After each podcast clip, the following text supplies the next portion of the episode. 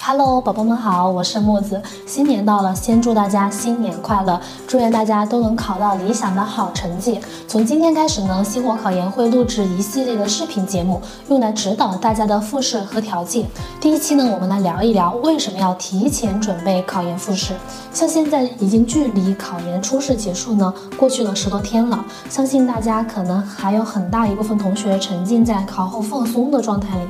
但是现在考研啊，它是越来越内卷。你如果不提前准备，等到成绩出来再准备的话，肯定是来不及的。原因呢有以下几个方面。第一点就是从时间线上来说。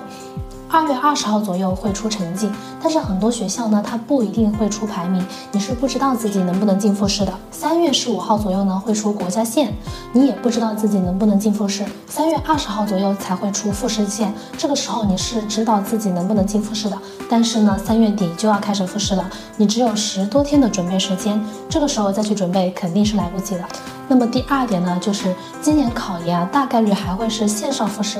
线上复试的话呢，你需要准备笔试、面试、英语口语、教育热点、教育名著，甚至呢，你还要准备双机位的硬件和软件设备。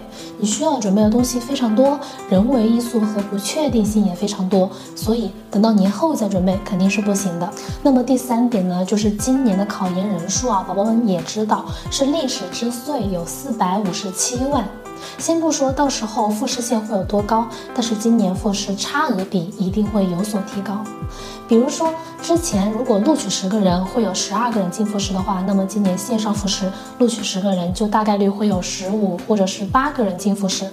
到时候要刷掉更多的人，竞争呢也会更大。那么第四点呢，就是今年人数啊比较多，四百五十七万，所以即使是一些二区的双非院校，它的第一志愿都是能够招满学生的，所以基本上呢没有什么调剂的机会，孤注一掷的准备复试才是你唯一的希望。好的，最后不管你考的怎么样，只要成绩还没有出来，你一定一定要尽早的去准备复试，争取你上岸的机会。